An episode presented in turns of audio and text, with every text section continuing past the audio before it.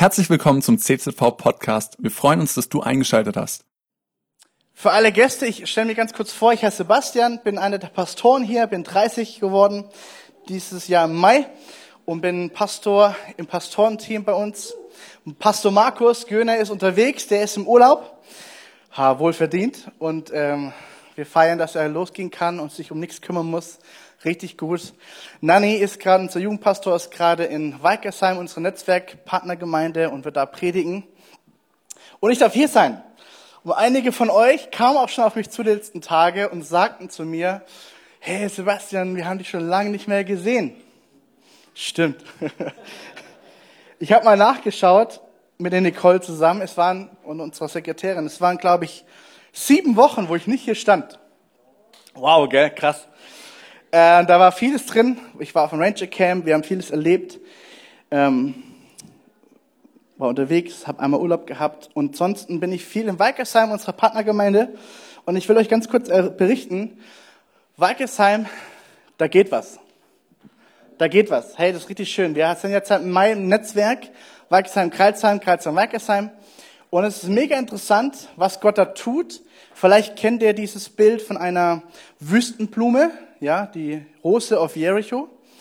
Und genauso empfinde ich, dass die Gemeinde genauso ist. Die war ziemlich zerschrumpelt, in sich zusammengekrampft, im einfach Überlebensmodus so, ja. Und jetzt fängt Gott an, Wasser reinzugeben und die fängt an, die Wurzeln auszustrecken und, und blüht auf. Es ist so ein schönes Bild für das, was da gerade passiert. Es ist Arbeit. Markus und ich sind viel unterwegs, tun unsere Impulse geben und Gott gibt den Rest. Und es ist der Hammer, was Gott tut. Amen. Vielleicht hast du auch schon eine Neuigkeit gehört. Ja, ich bin verliebt. Richtig schön. Bin in einer Beziehung mit der Lisa. Die Lisa ist da vorne. Wenn du sie noch nicht kennst, lern sie kennen. Ähm, genau.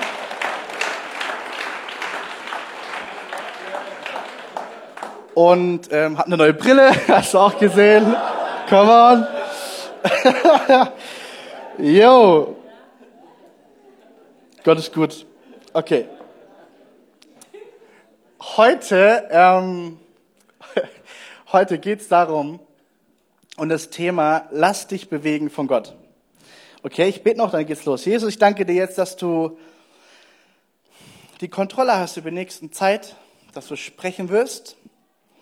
Und wir beten das, wie es in der Apostelgeschichte beschrieben wird, dass du, während du redest, mit diesen Jüngern ihr Herz brannte. Und ich bete, dass du unser Herz in Fach setzt, in Brand setzt und dass es nicht mehr aufhört zu brennen für dich. Danke, dass dein Wort Kraft hat zu heilen, dein Wort Kraft hat zur Veränderung, dein Wort Kraft hat zur Erneuerung. Heiliger Geist, wir laden dich ein, zu sprechen, durch die Reihen zu gehen. Über uns ist ein offener Himmel. Danke dir. Danke, Amen. Hey, ich habe ähm, zu Anfang, ähm, also die Predigt heute war richtig herausfordernd für mich. Ich will ganz viel zu mir selber predigen. Hörst du vielleicht öfters mal, aber es stimmt wirklich so. Das andere ist, ich habe richtig umkämpft. Ich lag gestern mit Migräne im Bett und mir war echt schlecht. Ich konnte nicht aufstehen. Ich, eigentlich hatte ich Termine gehabt in Weikesheim, musste alles absagen und äh, ganz krasse Gedanken gehabt, also richtig gemerkt, ich bin umkämpft. Und dann wusste ich irgendwann, okay, es geht um die Predigt. Alles klar, Jesus. Und jetzt stehe ich hier und ich hoffe, dass du alles mitnehmen kannst von dieser Predigt und von Gottes Wort. Ich weiß ja nicht gerade, wo du stehst. Ähm, wenn du deine Beziehung mit Jesus anschaust, wir haben Gäste unter uns, bedeutet, du bist vielleicht gar nicht so richtig dabei mit Jesus, du kennst ihn vielleicht noch gar nicht so richtig. Voll okay, herzlich willkommen. Willkommen zu Hause. Wir beten, dass dann zu Hause hier ganz neu findest und dass du Jesus vor allem kennenlernst. Hey, weil wir wollen Jesus verkünden, wir wollen Jesus groß machen. Ähm, vielleicht bist du unterwegs und du stehst mittendrin im Leben mit Jesus und manchmal besser, manchmal schlechter, ich weiß es ja nicht. Aber eins weiß ich, dass Jesus an deinem Leben interessiert ist und dass er täglich zu dir sprechen möchte. Täglich hineinsprechen möchte in dein Leben. Also mich lässt momentan Psalm 23 nicht los, seit einigen Wochen. Ich bete das immer wieder durch mich, ich höre mir das immer wieder an, ich meditiere darüber und ich merke mehr und mehr, hey, Gott ist mein guter Hirte. Und mir wird nichts mangeln. Allein darüber könnte ich jetzt predigen und dann sind wir fertig. Nein, machen wir nicht. Irgendwann kommt die Predigt noch, da, da passiert etwas in mir. Aber okay. Heute schauen wir uns Nehemia an. Sagt man laut Nehemia. Noch lauter. Die Bibel spricht von Nehemia als einen Leiter, als eine Person, eine Leiterpersönlichkeit. Was bedeutet das? Ganz einfach, diese Person war jemand, der andere Menschen bewegt hat. Und wir schauen uns gleich genauer an, wer diese Person ist. Diese Person ist ein betender Leiter. Er hat viel gebetet. Und er kam in viele Situationen hinein, wo er wirklich abhängig war von Gottes Möglichkeiten, was seine total begrenzt waren. Er war Mundschenk. Mundschenk bedeutet, er hat dem König eingeschenkt und hat davor gekostet, ob alles okay ist. Er kannte sich aus im Wein, alle Weinsorten. Das war sein Job. Und doch hat er was ganz, ganz anderes gemacht für Gott.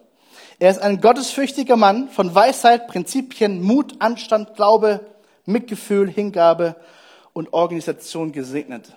Krasser Typ gewesen.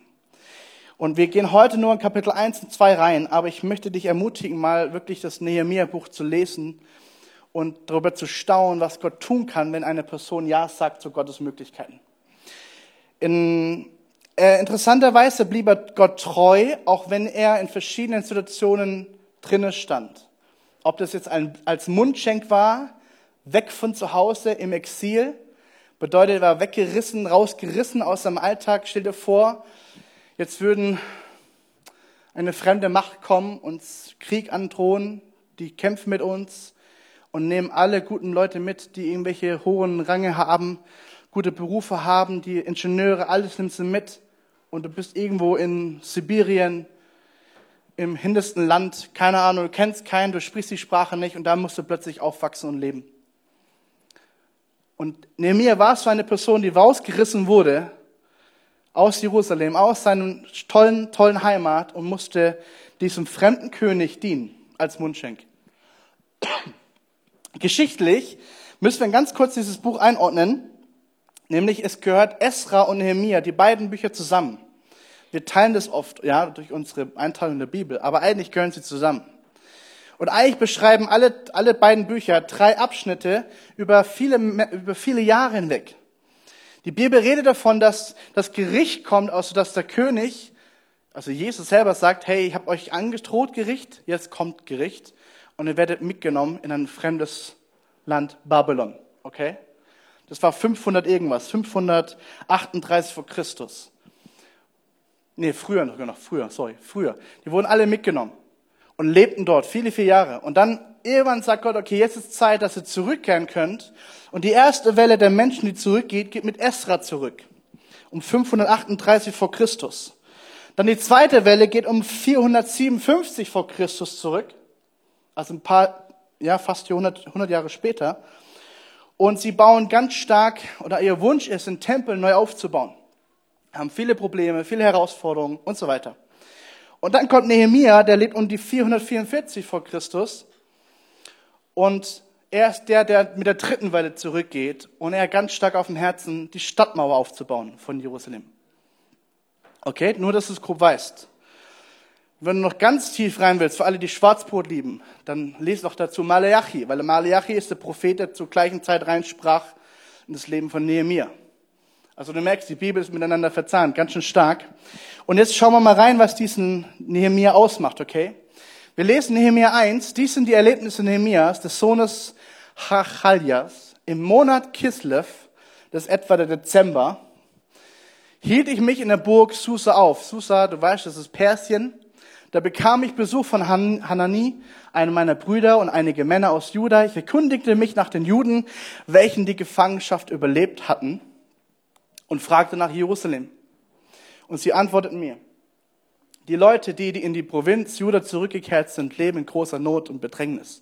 Die Stadtmauer von Jerusalem liegt noch in Trümmern und die Stadttore sind verbrannt. Als wir lesen von Menschen, die zurückgekehrt sind nach Jerusalem und bauen den Tempel neu auf und leben aber immer noch in großer Not und Bedrängnis. Dieser Hanani kommt zurück nach Persien, besucht seinen Nehemia, seinen Kumpel, und Nehemia fragt nach, hey, was ist denn da los? Was ist los? Erzähl mal aus der Heimat. Und und sagt, hey, ich habe Not. Wir haben Not. Große Not. Große Bedrängnis. Stadttore sind verbrannt. Jerusalem und die Stadtmauer liegt in Trümmern. Also es war überhaupt keine einfache Situation, die er so hört. Ne? Und ich, meine erste Frage an dich heute Morgen ist, siehst du die Not? Siehst du die Not? Viele Menschen um uns herum haben Not und große Bedrängnis. Vielleicht erzählen sie es nicht immer dir direkt, aber sie haben sie. Und vieles passiert im Herzen, oder? Die große Frage an uns heute Morgen ist, siehst du die Not oder machst du deine Augen davor zu? Hörst du den Hilfeschrei deiner Mitmenschen oder nicht? Und wie gesagt, du wirst gleich merken, hey, ich rede heute auch zu mir selber und ich habe mich selber geprüft und gemerkt, ganz oft renne ich so durch meinen Alltag durch. Ich höre sie nicht und ich bin Pastor. Du merkst, ich bin nicht perfekt. Und trotzdem möchte uns Gott prüfen heute Morgen sagen, hey, Hörst du die Not deiner Mitmenschen? Jeder von uns ist in so einem Beziehungsnetzwerk drinne von Kollegen, Schulkollegen, Schulklasse, Lehrer, Arbeiter, wen auch immer du kennst. Ja, Basketballer haben wir sogar, ja, Basketballfreunde, Sportkollegen, Familie, Angehörige, Verwandtschaft, Freunde, Bekannte. Du hast so um die 40 Leute um dich herum, 50, vielleicht sogar mehr die du kennst, die du wirklich in deinem Leben relevant sind, oder? Und die Frage ist, hörst du hin oder hörst du weg? Hey, wir sind Christen, oder? Und wir haben die größte Botschaft dieser Welt. Amen. Wir haben die größte Hoffnung dieser Welt. Und wir haben Antworten, oder? Ganz oft kommen ich zu mir Leute und sagen, hey Basti, was, was sagst du da? Ich so, weiß ich nicht.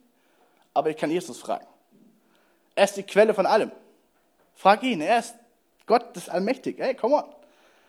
Er kann heilen. Und ich finde es so interessant, wenn, wenn du mit Ärzten redest, die plötzlich anfangen zu staunen, weil sie nicht mehr weiter wissen und du sagst, ja, aber Jesus hat doch geheilt. Das ist schön. Die, Nochmal die Frage an dich und ich möchte, dann nicht, ich, ich möchte dich nicht locker lassen. Siehst du die Not? Hörst du die Hilfeschreie deiner Mitmenschen? Oder hörst du weg?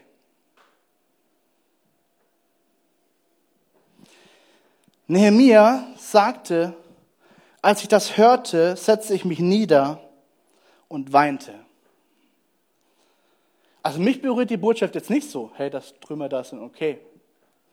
Blöd gelaufen, hier war der selber schuld. Ist so mein Denken. Nehemia ist im Exil, lebt viele, viele Kilometer weg von der Heimat, hat einen guten Job, ist ein Mundschenk beim König. Der hat ausgesorgt, der ist gut versorgt. Er hört diese Botschaft und er weinte.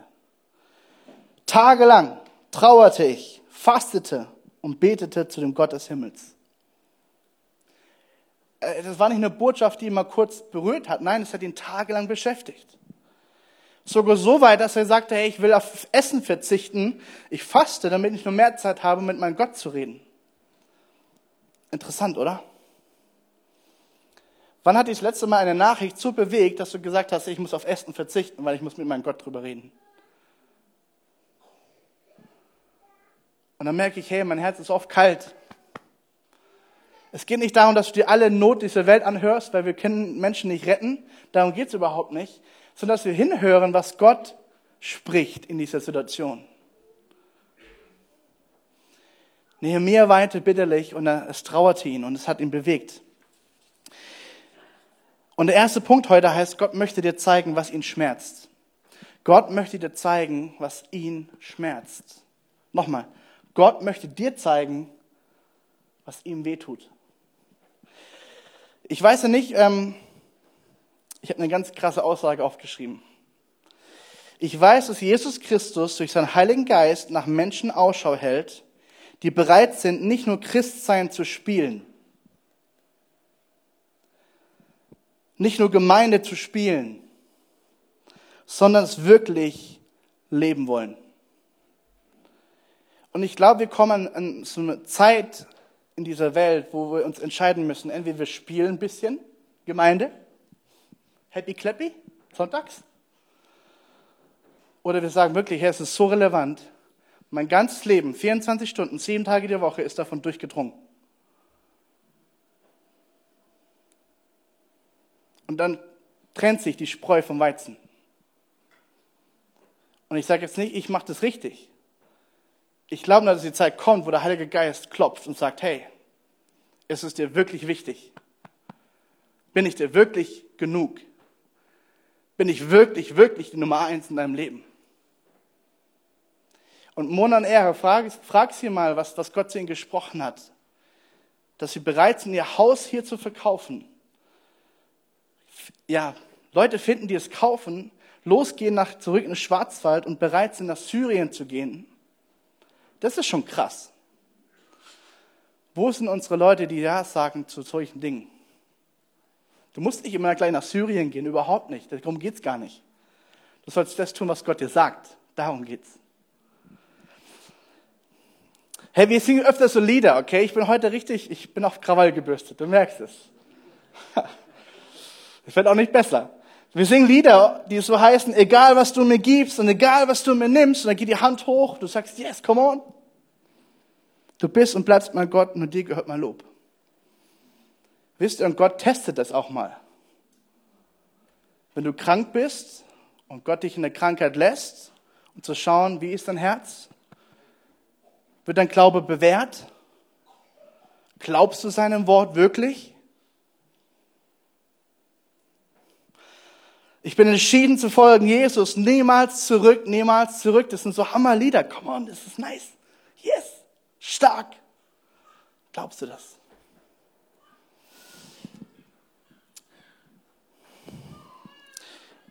Wisst ihr, das Evangelium von Jesus Christus ist so kostbar. Die Gnade Gottes ist so groß, so überwältigend, dass sie es nicht verdient hat, einfach nur im Regal zu stehen und nicht gebraucht zu werden. Die Menschen von heute, deine, dein Umfeld schreit danach, Gnade Gottes zu erleben. Dein Umfeld schreit danach, die Liebe Gottes und Hoffnung wirklich zu finden. Hör mal genauer hin und frag mal wirklich genau, wie viele Menschen den Sinn des Lebens äh, gegriffen haben. Wie viele Menschen von uns rennen rum in dieser Welt und wissen nicht, warum sie auf dieser Welt sind. Und sie fragen sich, wozu, Herr, habe, ich das alles? Wozu mache ich das alles? Wozu lebe ich überhaupt? Antworten gibt es in Schritt 1 heute, Next Steps. Hey, und ich habe dieses, dieses Lied rausgefunden von 2007 ähm, von Hillsong Hosanna. Vielleicht kennst du das. Hosanna, Hosanna, Hosanna in der Höhe. Und da gibt es diese, diese Part, wo es gesungen wird, brich mein Herz mit dem, was dein Herz bricht.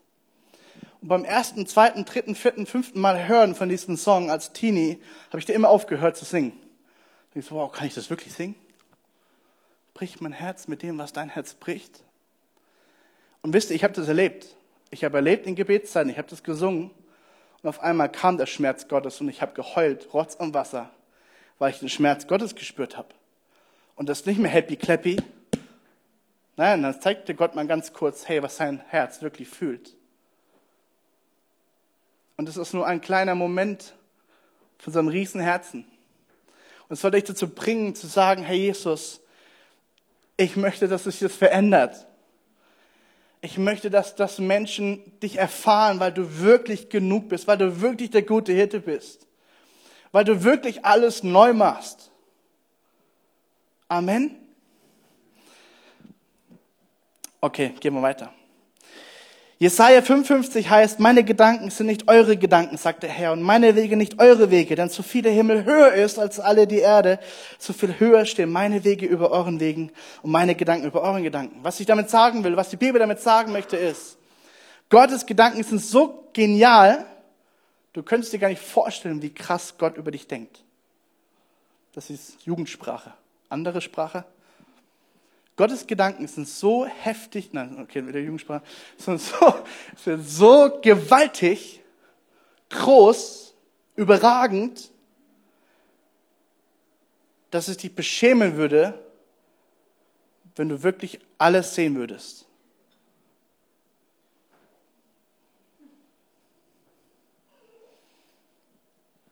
Allein die Aussage, dass Jesus sagt, ich liebe dich und du bist wunderbar gemacht. Wer von uns glaubt das wirklich? Ich brauche keine Handzeichen, ich würde dich nur fragen. Weil die Hälfte steht heute Abend vor dem, vor dem Spiegel und sagt, boah, ich muss wieder abnehmen. Mag ja sein. Ich will da gar nichts dagegen sprechen, ich habe selber zu viel. Und trotzdem kannst du eine Zufriedenheit in Jesus leben. Darum geht's mir. Eine Zufriedenheit in Jesus. Es geht überhaupt nicht darum, dass du perfekt sein musst. Überhaupt nicht. Jesus ist mir genug. Punkt. Lebst du das? Oh, come on, heute ist. Philippa 3, 9 bis 10 sagt, ihn zu erkennen ist mein tiefster Wunsch, mit ihm verbunden zu sein. Ja, ich möchte Christus immer besser kennenlernen. Und wisst ihr, ich habe das letzte Woche erst in Weihgesang gepredigt, diesen Part, und ich habe mir ist bewusst geworden, hey, Mose sagt das auch schon im Alten Testament. Mose, der so krasse Wunder Gottes erlebt hat. Der hat wortwörtlich gesehen, wie er seinen Stock in das Meer wirft oder schlägt und daraus dem Meer wird Blut. Wortwörtlich Blut. Der hat gesagt, ey Pharao, entweder du lässt dieses Volk ziehen oder die nächste Plage kommt. Und es kostet dich die Erstgeburt deiner ganzen Nation. Der hat es mit seinen eigenen Augen gesehen. Der hat gesehen, wie eine Feuersäule vor ihm her, hinter ihm hergeht. Eine Wolkensäule vor ihm. Er hat Wunder über Wunder gesehen. Und trotzdem sagt er schlussendlich, 2. Mose 33, lass mich doch deine Wege erkennen, sodass ich dich erkenne. Ihm ging es nie um die Wunder. Ihm ging es einfach nur darum, Gott zu erkennen. Es geht uns nicht um die Wunder. Es geht uns einfach nur darum, Jesus besser kennenzulernen und immer ähnlicher zu werden. Das größte Kompliment, was Menschen dir machen können, wenn du Nachfolger Jesu bist, zu sagen, ich sehe Jesus in dir. Ich sehe Jesus in dir. Paulus, ein Mann Gottes, hey, der war so ein krasser Mann, der hat so viel verstanden von dem Wort Gottes, so viel verstanden von der, vom Geheimnis Gottes. Der war, der war mehrmals im Himmel. Und trotzdem sagt er, mein tiefster Wunsch ist, mit Jesus verbunden zu sein und ihn besser kennenzulernen. Was ist dein tiefster Wunsch?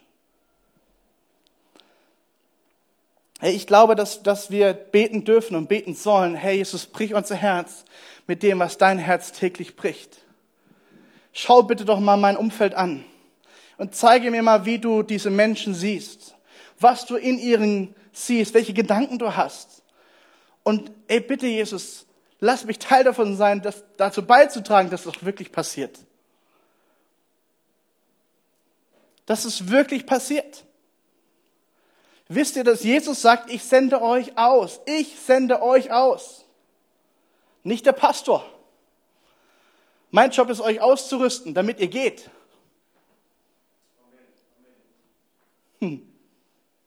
Wir sind eine, eine Gemeinde, die geht.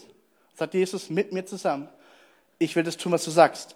Nehemias Reaktion, er betet dann, und ich möchte das ganz kurz zeigen, weil das Gebet ist ziemlich lang was mir wichtig ist, er sagt hier, hör mir doch bitte zu und sieh herab, öffne deine Ohren für das Flehen deines Dieners.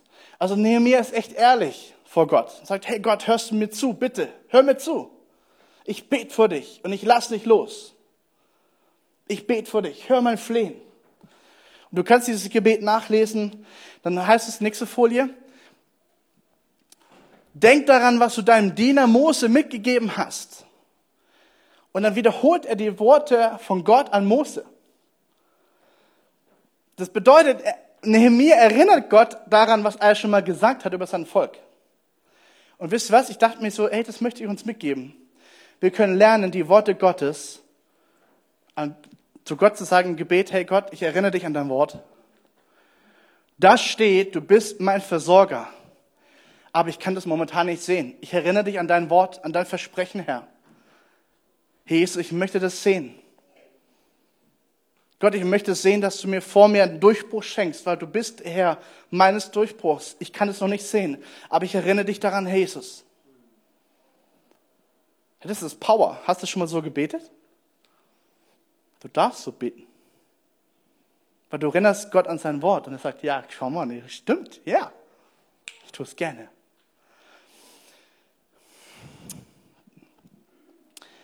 Wir gehen weiter. Zweiter Punkt. Gott will in deinem Herzen bewegen, was er tun möchte. Also er möchte nicht einfach nur, dass du, dass dein Herz schmerzt von dem, was sein Herz schmerzt. Nein, er möchte dich dazu bewegen, was ihn bewegt. Und du siehst in Nehemiah 2 folgende Bibelstelle, da lesen wir jetzt ein bisschen mehr. Im Monat Nisan, 20. Jahr der Regierung König As, wie auch immer der heißt. Der Monat Nisan ist etwa der Monat April, also etwa vier Monate später. Vier Monate später serviert er dem Wein dem König beim Fest. Bis dahin hatte ich in seiner Gegenwart vom König noch nie Trauer gezeigt. Da sprach der König zu mir, warum siehst du so traurig aus? Du bist doch nicht krank. Dann kannst, das kann nur bedeuten, dass du Kummer in deinem Herzen hast. Also ich finde interessant, dass der König, der kein Christ ist, erkennt, dass Kummer in der Nehemiah drin ist. Und es hat ihn so berührt, so umgetrieben, vier Monate, Monate lang, dass er Kummer in seinem Herzen hatte. Das hat sich äußerlich gezeigt. ist doch krass, oder? Also er verdient das Wort krass mal wirklich die Bedeutung. Ich erschrak zutiefst und erwiderte dem König, lang lebe der König, aber warum sollte ich nicht traurig sein? Und er wiederholt, die Stadt, in der meine Vorfahren begraben sind, liegt in Trümmern, ihre Tore wurden verbrannt. Und jetzt achte mal drauf, was passiert. Da fragte ihn der König, was erbittest du von mir? Und ich dachte mir, hey, Moment mal. Hey, Moment mal, was sagt der König da? Ein fremder König, der nicht an Gott glaubt, fragt ihn, was Nehemiah erbittest du von mir? Hey, was ist denn hier passiert?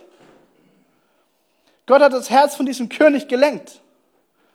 Und so wird aufgemacht, dass es sagt, hey, Nehemiah, du darfst jetzt eine Bitte aussprechen. Von einem fremden König. Und ihn bitten, dass er zurückgehen darf in sein eigenes Land. Das ist doch krass. Das ist gewaltig.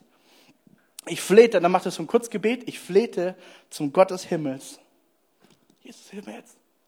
Und ich antwortete, wenn es ihre Majestät gefällt und sie, wenn sie an mir, ihrem Diener, Gefallen gefunden haben, dann bitte ich sie, mich nach Juda zu schicken, um die Stadt, in der meine Vorfahren begraben liegen, wieder aufzubauen. Stopp mal. Wir reden von Nehemiah, der ein Mundschenk ist. Wie in Gottes Namen kommt er auf die Idee, eine Mauer aufzubauen? Wie kam der auf die Idee, Leute anzuleiten? Wie kommt ihr auf die Idee zu organisieren einen ganzen Stadtmaueraufbau? Da brauchst du echt Handwerks, handwerkliche Fähigkeiten, oder? Wo sind unsere Handwerker? Handwerker, mal Hand hoch. Okay, Hartmut, ich sehe nur deine Hand. alle, alle trauen sich nicht. Hartmut, würdest du dir vorstellen können, jetzt einfach loszulegen, eine Mauer aufzubauen und eine komplette Stadt rum? Wahrscheinlich nicht, genau. Herr, neben mir ist ein Mundschenk. Lass es mal auf der Zunge zergehen. Ein Mundschenk. Und er sagt, hey, ich will zurück meine Mauer aufbauen. Ey, das ist doch krass. Der König, die Königin saß neben ihm, fragte, wie lange wird deine Reise dauern? Das ist auch eine interessante Antwort. Ja, okay, und wie lange bleibst du weg? Wann kommst du zurück? Der Gedanke, der mich, mich zu senden, gefiel dem König. Ich nannte ihm also eine bestimmte Zeit und sagte ihm, ach, das finde ich so toll. Nehemiah, dem langt es ja noch nicht. Also ich wäre jetzt so einem Moment, boah, der König von Persien hat mir erlaubt, zurückzugehen und das zu tun, was Gott mir gesagt hat. Okay, come on. Aber Nehemiah sagt, hey, ich brauche noch was. Ich brauche noch, wenn es Ihre Majestät recht ist, dann gebe man mir Briefe an die Statthalter westlich des Euphrats, damit, damit sie mich durchziehen lassen, bis ich nach Juda komme, nach außerdem einen Brief an Asaph, den Verwalter der königlichen Wälder, damit er mir Holz gibt für die Balken an den Toren der Burg, die ich zum Tempel gehören, für die Stadtmauer und für das Haus, in das ich einziehe. Und jetzt kommt die Aussage, wo ich richtig gestaunt habe. Und weil die gütige Hand meines Gottes über mir war, gewährte mir der König meine Bitte. Amen. Da merkst du, du bist in der Gunst Gottes. Nehemiah nimmt sich die Freiheit heraus, zu bitten, erstens, lass mich ziehen, solange ich brauche. Und zweitens, ich brauche noch Holz und ich brauche noch die Erlaubnis, da durchzugehen. Und alles bekommt er. Er bekommt alles. Und er sagt, hey, die Hand des Herrn ist auf mir. Alles wirklich, ich gehe voran. Aber was ist hier passiert? Was ist hier passiert? Nach vier Monaten Beten ähm, kommt dieser Mundschenk auf die Idee, hey, ich selber bin die Antwort. Ich selber bin die Antwort, die Gott senden möchte. Nicht irgendjemand. Der hätte, der hätte auch fragen können, Herr lieber König, du siehst, es ist ein großes Projekt, ich, äh, lass mich ziehen und ich brauche so viele Handwerker wie nur möglich, die Besten dieser, dieses Reiches hier und die lasst uns alle mitgehen, ich, ich brauche wirklich gute Männer. Macht er nicht. Er geht zurück zu den Leuten, die in Not und Bedrängnis leben, die keine Hoffnung mehr, gerade mehr haben. Zu denen geht er zurück und sagt, hey Leute, ich bin da. Let's go. Nehemiah, der hat, der hat was gehabt, der hat was gemerkt. Was hat sein Herz bewegt? Er hat die Gegenwart Gottes. Gott hat zu ihm geredet. Er kam auf die Idee, ich selber bin die Antwort für diese Not. Nicht jemand anderes, ich. Ich habe euch ein Zitat mitgebracht, da heißt es, wer vor Gott kniet, kann vor jedem Menschen aufrecht stehen. Ich habe keine Ahnung, was das für eine Geschichte von diesem Mann ist, der das Zitat gesagt hat. Das mal gerne nachforschen. Aber ich finde es interessant, dass er das sagt. Wer vor Gott kniet, der kann vor jedem Menschen aufrecht stehen. Und Nehemiah kniete vier Monate lang vor Gott und hatte dann die Autorität, aufrecht zu stehen vor dem König vom Persien und sagen, ich brauche erstens, zweitens, drittens. Und ich dachte mir so, eigentlich kann man auch sagen, wer von Gott hört, kann mit Autorität bitten. Ja, danke, danke. Wer von Gott hört, darf mit seiner Autorität, mit seiner Autorität bitten. Mir hat von Gott gehört, okay, Gott, ich bin bereit, sende mich. Okay, ich sende, ja, ich sende dich. Okay, ich, Gott, ich gehe. Und dann werde ich mit deiner Autorität bitten, dass ich bekomme. Erstens, zweitens, drittens. Ich möchte dich ermutigen, in der Gunst Gottes zu sein, wenn du das tust, was Gott dir von dir will. Dann wirst du auch seine Autorität bekommen, zu tun, was er tun möchte. Zu bitten, was er dir tun möchte. Und die Menschen werden es dir tun. Herr, ich möchte uns einladen, dass uns von uns Menschen aufstehen in, in Ebenen, wo du noch gar nicht denkst, dass Gott was tun könnte. Vielleicht hast du politische Freunde, die dich irgendwann mal anfragen werden, ob du nicht kandidieren möchtest. Vielleicht gibt es hier von uns Firmenleute, die, wo Gott dir sagen möchte, ich habe ein Projekt für dich, wo rein menschlich alles dagegen spricht. Deine ganzen Zahlen sprechen dagegen, aber ich sage ja, tu es. Und wenn du es tust, öffnet sich der Himmel du wirst merken, was ich alles tun kann dadurch. Das bedeutet apostolisch unterwegs zu sein. Hey Gemeinde, wir sind Christen, die in jeder Ebene, zu jeder Zeit Christen sind. Amen die darauf vertrauen, dass Gott uns gesetzt hat. Amen.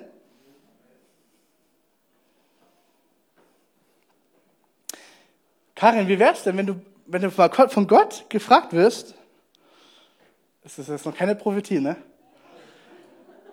Aber stell dir mal vor, du wirst von Gott gefragt eines Morgens in deiner Klasse als Musiklehrerin, hey Karin, heute möchte ich dich bitten, ein prophetisches Lied zu singen über deine Schüler. Uh, ich der Karin mit sagen, Gott, heute noch nicht. Ich brauche erstmal ein bisschen Zeit, um mich darauf vorzubereiten innerlich. Und vielleicht wird der Herr dein Herz bewegen und irgendwann wird es kommen. Und Karin steht vor dir schön und sagt, heute singe ich euch ein Lied vom Herrn, von meinem Gott, den ich liebe.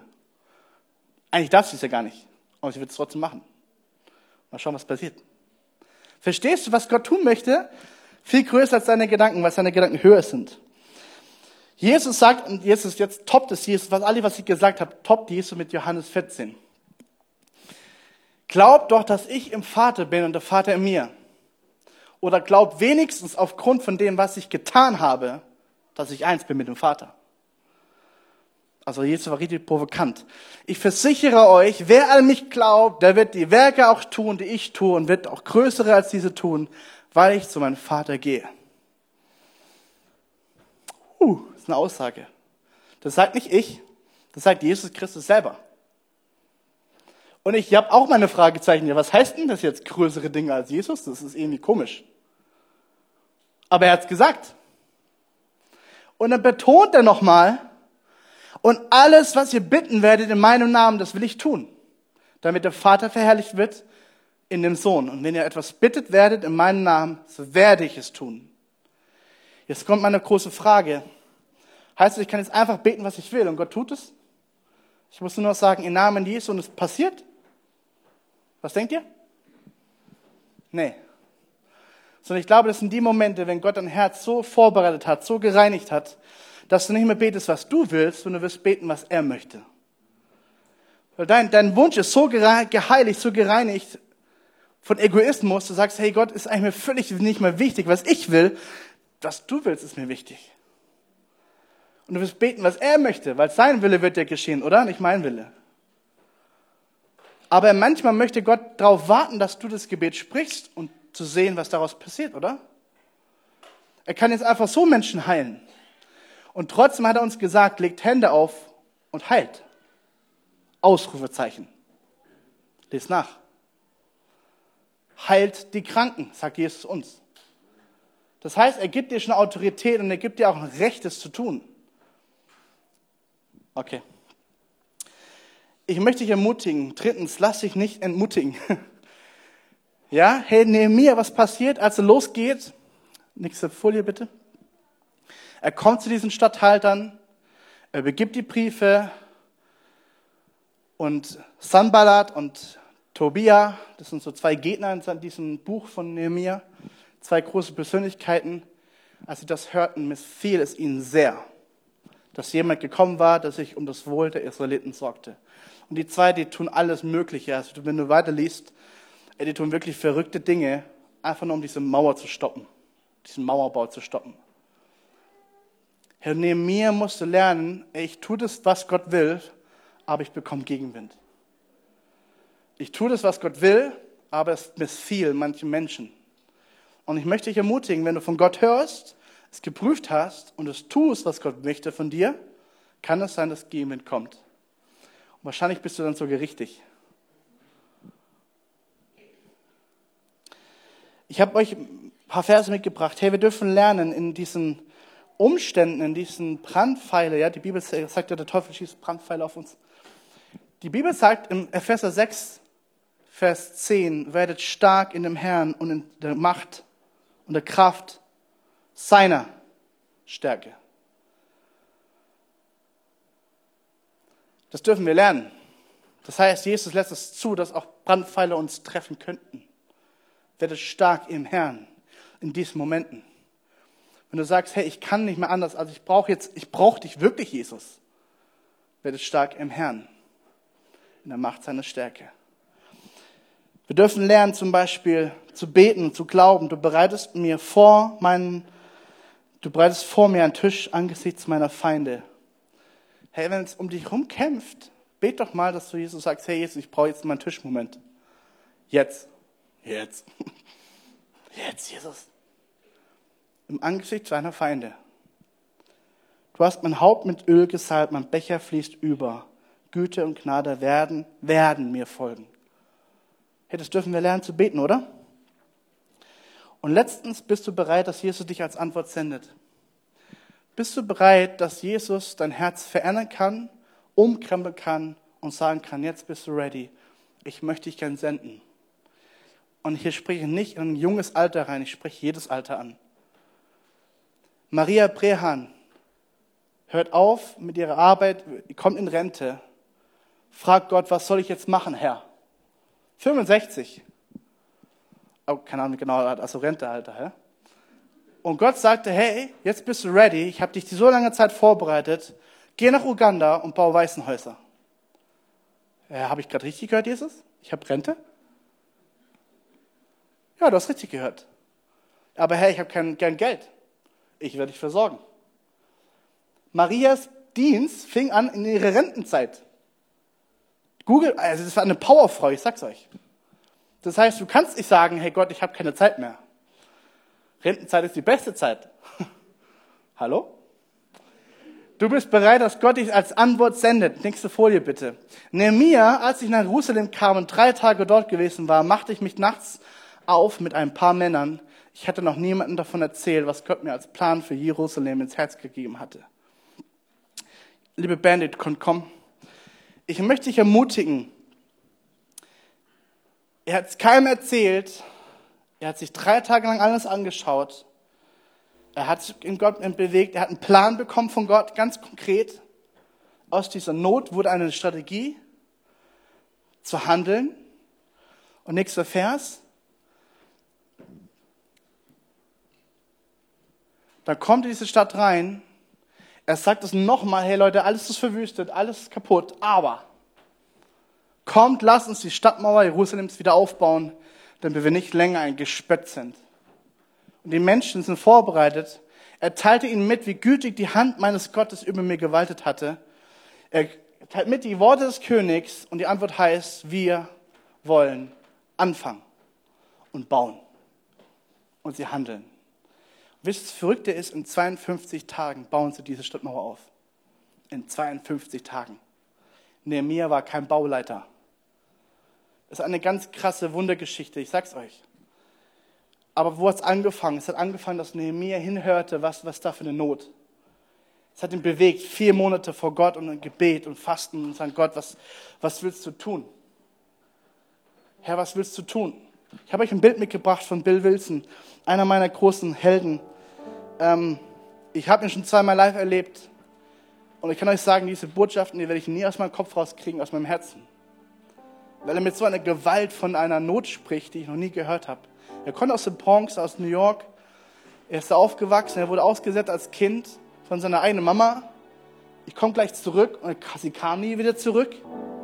Zwei Tage sitzt er da alleine, wartet auf seine Mama. Stell dir mal vor, was das bedeutet. Ein kleiner Teenie. Ein junger Christ kommt vorbei und sagt, hey, was machst du hier? Ja, ich warte auf Mama. Wie lange schon? Zwei Tage. Bro, weißt du was? Ich habe was Cooles für dich. Komm mal mit, ich habe so ein cooles Camp.